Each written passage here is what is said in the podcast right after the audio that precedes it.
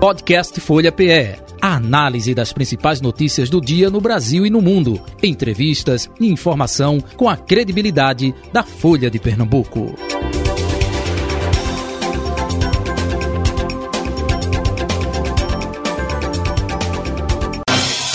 Folha Política. Folha Política, edição desta sexta-feira, dia 3 de fevereiro de 2023. A partir de agora, vamos conversar com a deputada Maria Arraes, deputada federal do Solidariedade, com a gente. Ela se encontra em Brasília. Deputada, muito bom dia, prazer tê-la aqui no Folha Política, Rádio Folha, J. Batista falando, tudo bom? Bom dia, Jota. O prazer e a felicidade é toda minha de você abrir esse espaço para a gente poder conversar um pouco sobre esse início de mandato que já tem sido muito movimentado. Quero agradecer também a todos os ouvintes que nos acompanham, seja pela rádio, seja pela, pelo YouTube. E vamos lá, porque tem muitos assuntos para a gente colocar em dia e muitas novidades para a gente falar. Obrigada mais uma vez pela recepção.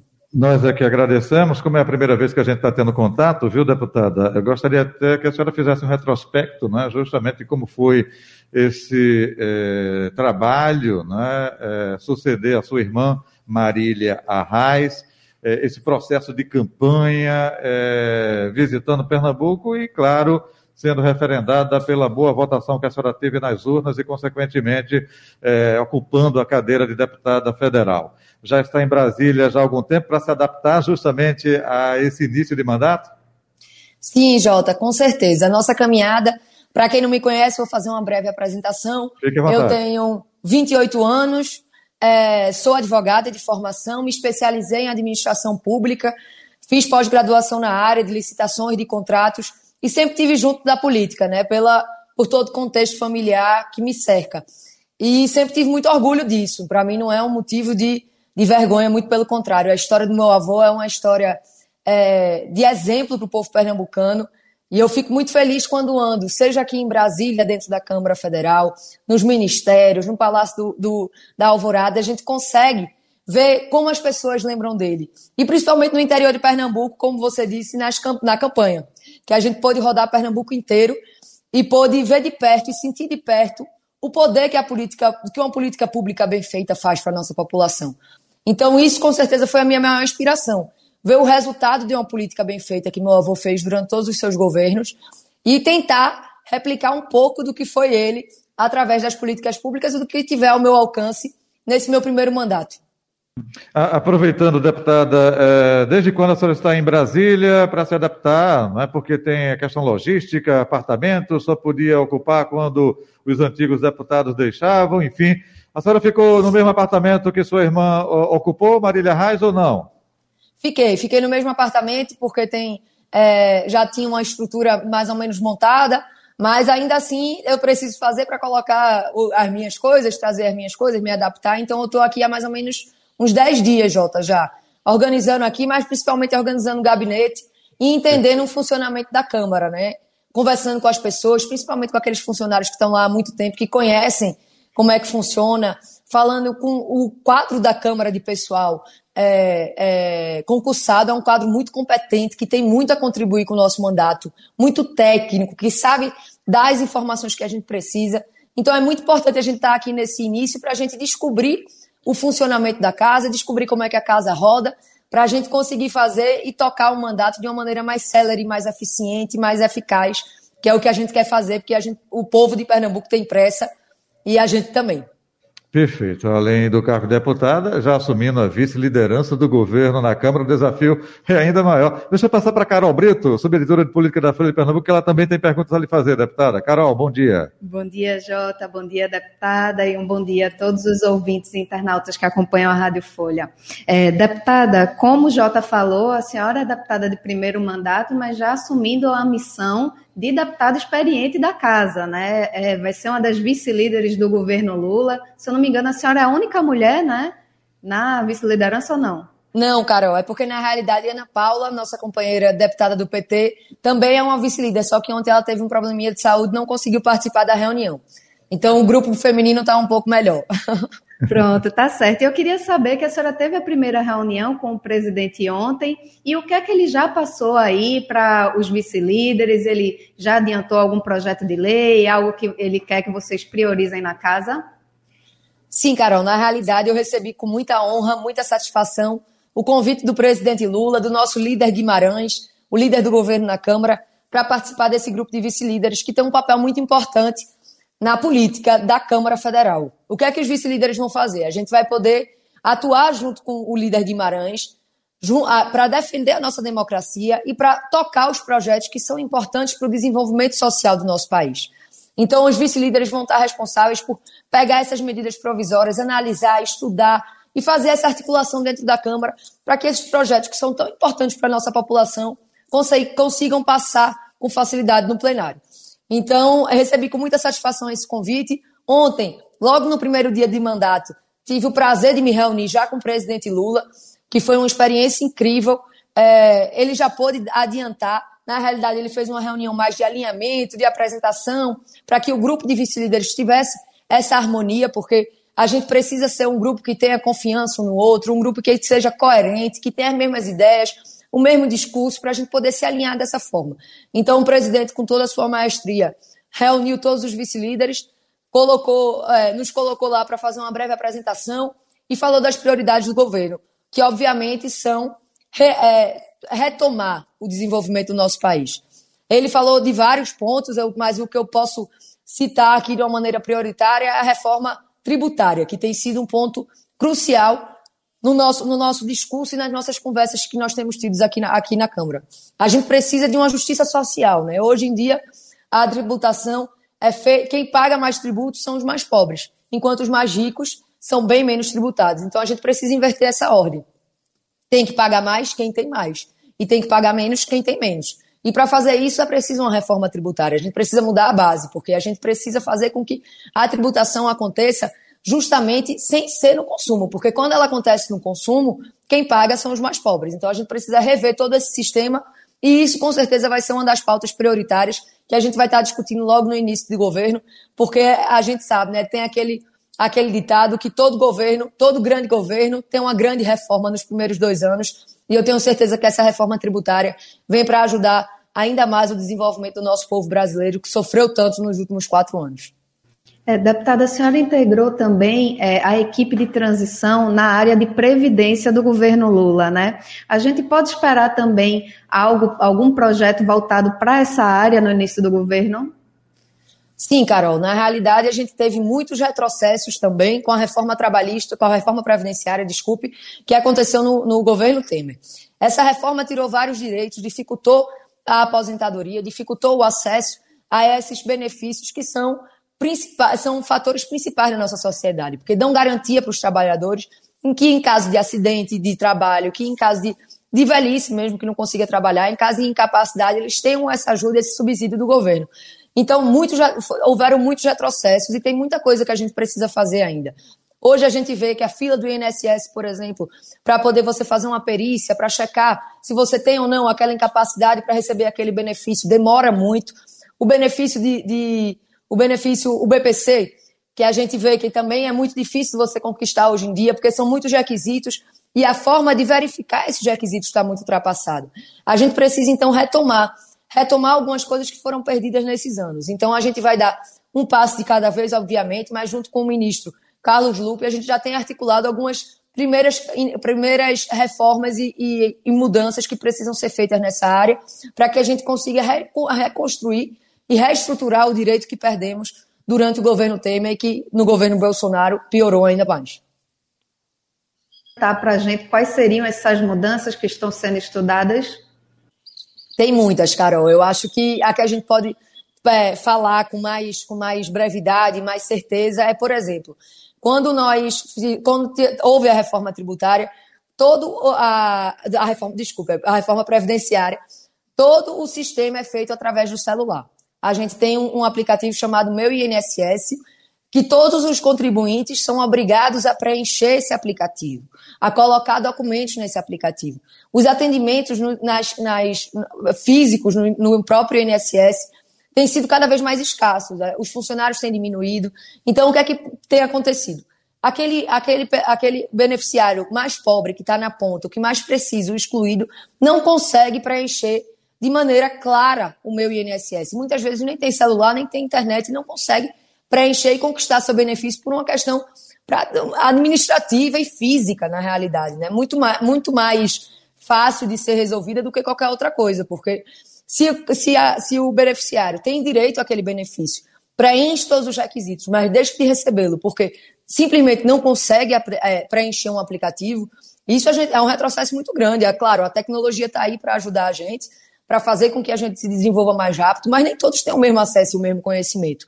Então, o que a gente precisa refazer, fazer é retomar os atendimentos, os atendimentos físicos nos pontos do INSS. Isso é uma questão que a gente tem discutido e visto que muitos benefícios têm sido, não têm sido concedidos por causa disso, por causa de um erro, de uma inserção de um documento, por causa de um erro na, no preenchimento de alguma informação. Aí o que é que acontece?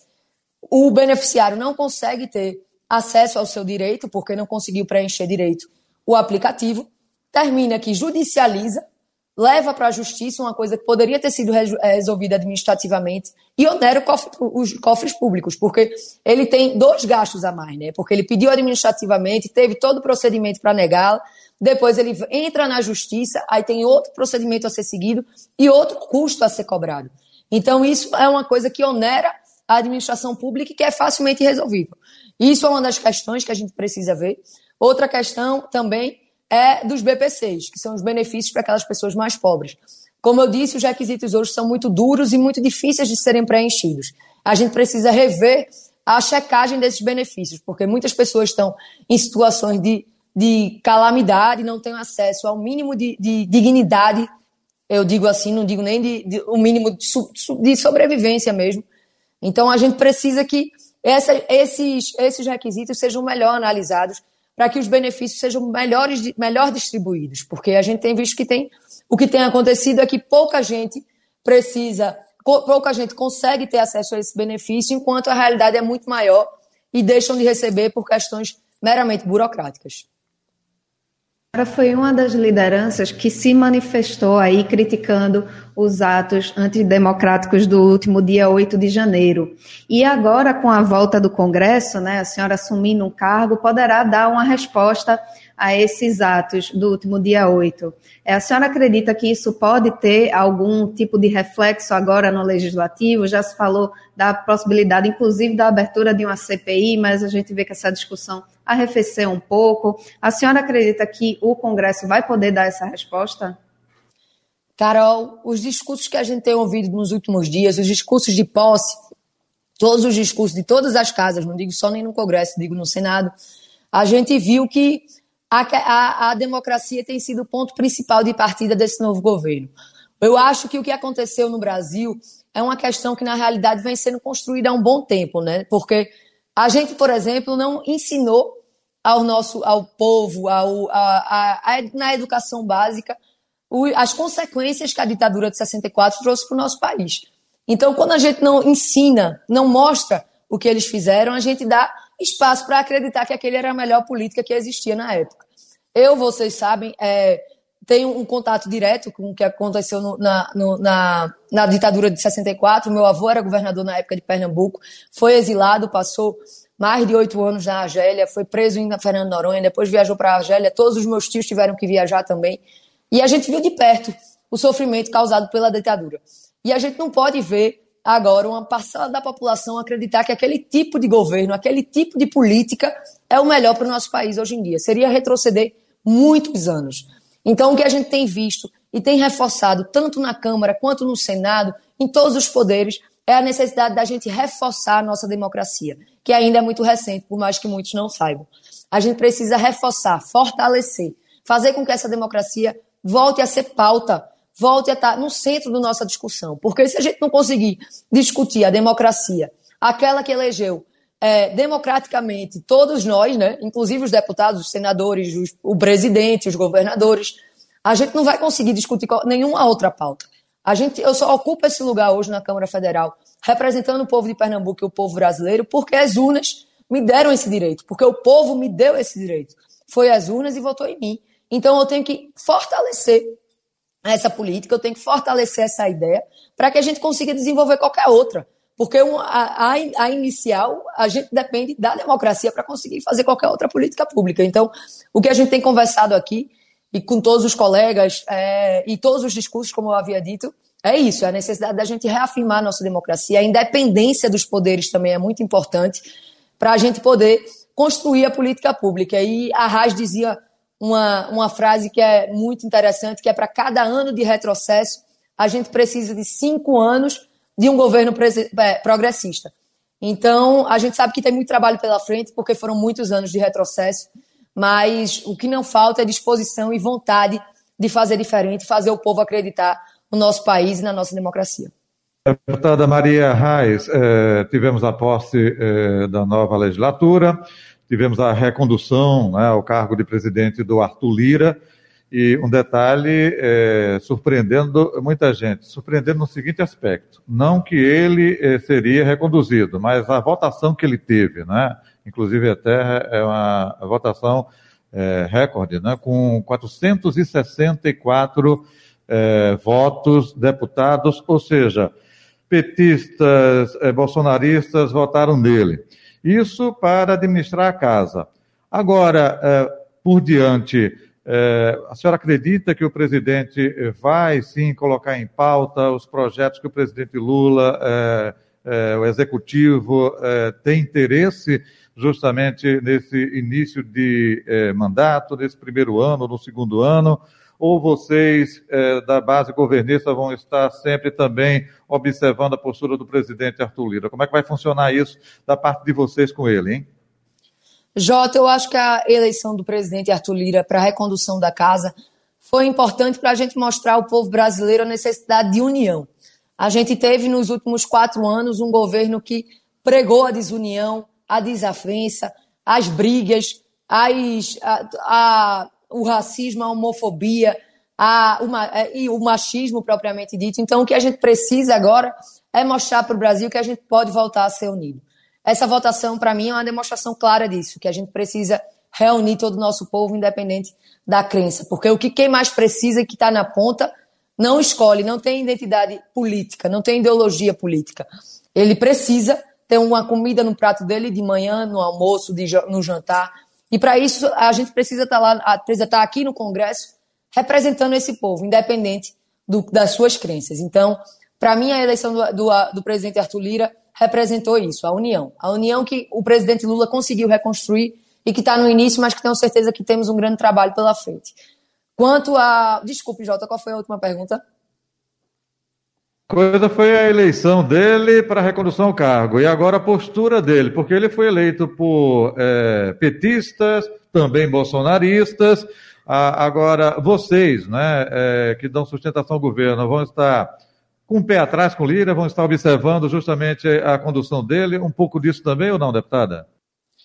Jota, na realidade, o que nós do, da base do governo vamos estar lutando diariamente aqui no Congresso é para que as políticas públicas voltem a ser implementadas. A nossa maior preocupação agora é fazer com que o nosso povo volte a comer, com que o nosso povo volte a sorrir, com que o, novo, o nosso povo volte a se divertir.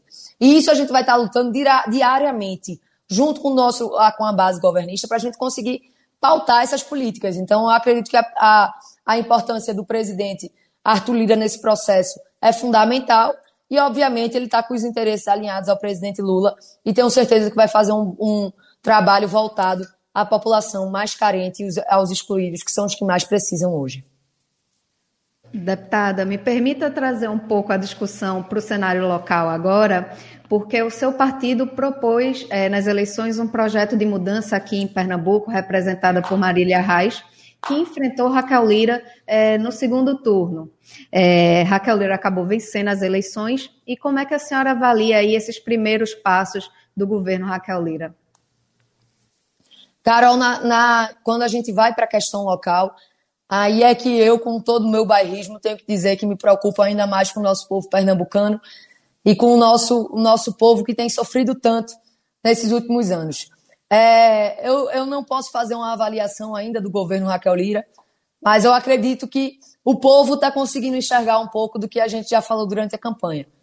Está muito no início, mas temos um longo caminho pela frente E eu espero que seja um governo que olhe para a população que mais precisa e que implemente as políticas públicas necessárias para o nosso Estado voltar ao patamar que já foi um dia. Deputada, como é que a senhora avalia o seu partido Solidariedade, que cresceu aqui em Pernambuco, né? conseguiu eleger é, uma deputada federal, é, três deputados estaduais, Quatro. mas nacionalmente ele ainda é, tem uma, algumas dificuldades, né? não conseguiu cumprir a cláusula de barreira. É, a senhora acredita que o partido deve aí é, apostar em uma fusão, em alguma federação? Como é que estão essas discussões aí em Brasília? Na realidade, Carol, a gente já incorporou o PROS. Então, a gente ating, conseguiu atingir a, a, cláusula de barreira e estamos já nesse patamar, né? Mas, assim, as negociações ainda continuam e não param, né? Aqui em Brasília, vocês sabem como é o ritmo e ainda tem muita coisa para acontecer, mas já, já houve a incorporação com o PROS e a gente tem, tem ficado muito satisfeito com os rumos que o partido tem tomado, principalmente no nosso estado de Pernambuco partido, então, né? Tanto a senhora quanto Marília não tem nenhuma previsão aí de mudar, de repente Marília voltar para o PT, que é algo que se fala aí nos bastidores, não tem essa possibilidade.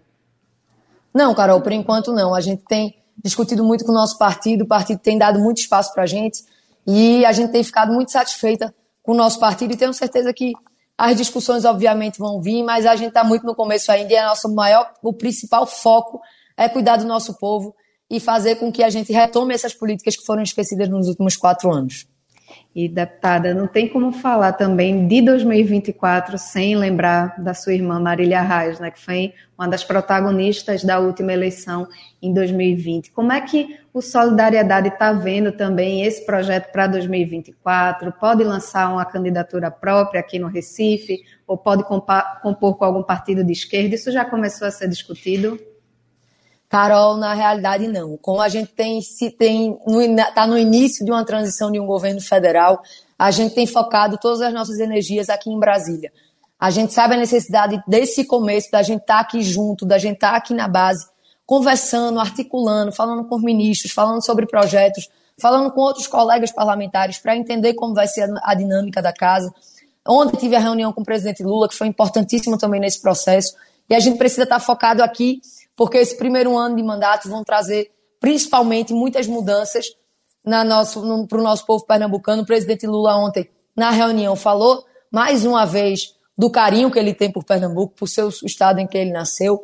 E eu tenho certeza que a gente vai conseguir resgatar muitas políticas nesse período e a gente tem focado muito aqui em Brasília para levar recursos para o nosso estado e para voltar a implementar essas políticas tão importantes para o desenvolvimento do nosso povo está focada bastante em Brasília, mas eu queria só insistir mais em outro tema, porque é, no segundo turno das eleições o PSB apoiou é, o projeto de vocês no governo do estado, né? A senhora acredita que pode ter aí uma reaproximação, uma conversa com o PSB já de olho em 2024?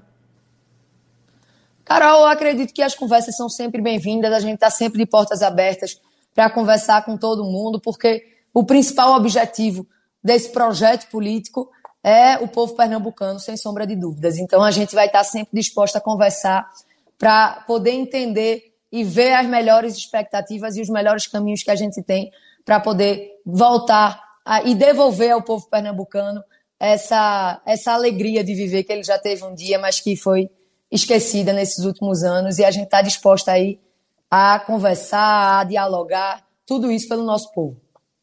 E, deputada, a senhora foi votada, eu acho que em muitos municípios, principalmente ali do sertão do estado, tem uma previsão de fazer uma visita a essas bases, de agradecimento e até também de pegar os pleitos de cada município desse?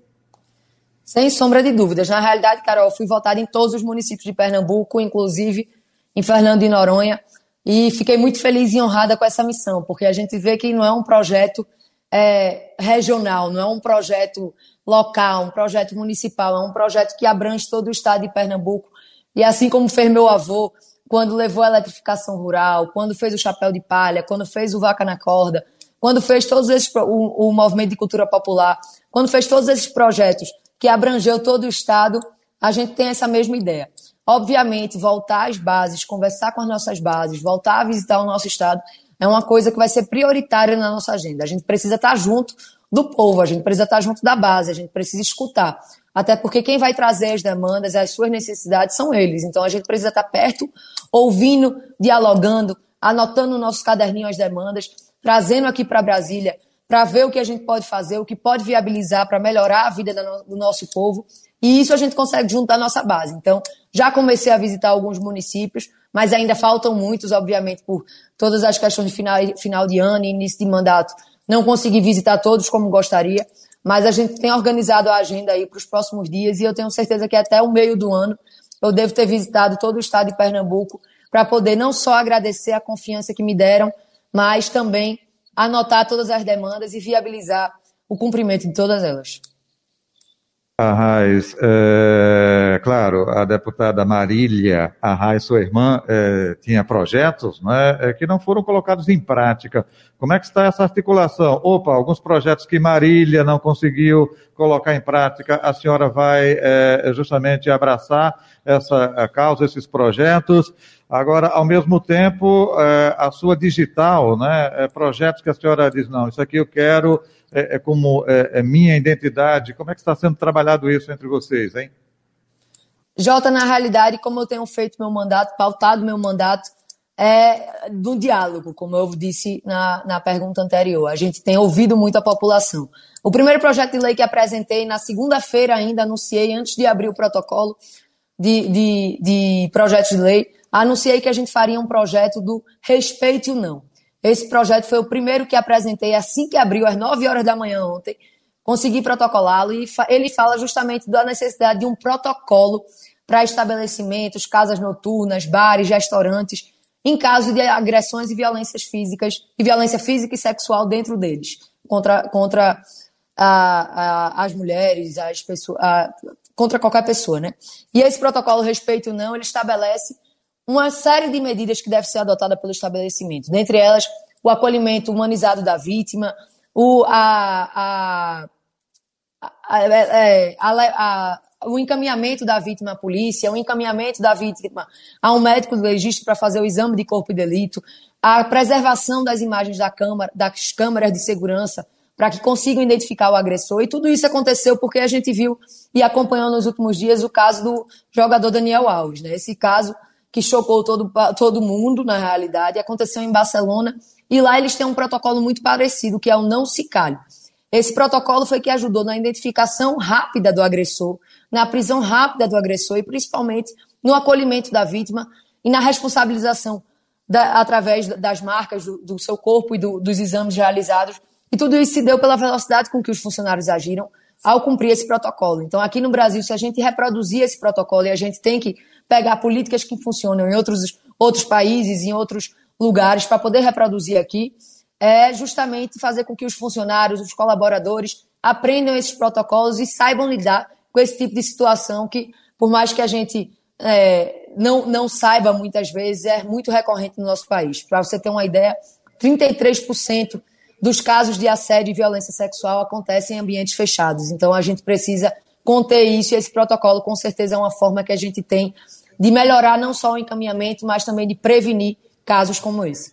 Deputada Maria Reis, para finalizar, eu sei que a pergunta seria direcionada à sua irmã, mas claro, a senhora como irmã, enfim, é, faz parte da articulação. Qual é o cargo que Marília Reis vai ocupar no governo Lula no segundo escalão? Já está definido? Está sendo trabalhado? Jota, nossa preocupação inicial tem sido ajudar o presidente Lula e nos colocar à disposição para qualquer missão que ele é, escolher, né? Ontem tive a grande missão e a grande honra de ser escolhida como vice-líder do seu governo e vou assumir essa missão com toda a garra, com toda a determinação e com toda a vontade que a minha juventude me traz de fazer diferente na política. Então, a gente tem aceitado todas as missões, tanto eu como minha irmã, como todos os nossos colegas do partido e da, da base do governo, para poder a gente conseguir voltar e recuperar o nosso país, que é o nosso principal foco hoje e todo nossa, em toda a nossa trajetória política. Ok, mas aguardando deve sair alguma coisa, não deve sair? Segundo escalão? Vamos ver, vamos ver, estamos aí, estamos conversando. Estamos conversando. Deputada Maria Reis, muito obrigado pela atenção aqui com a Rádio Folha, com Folha Política.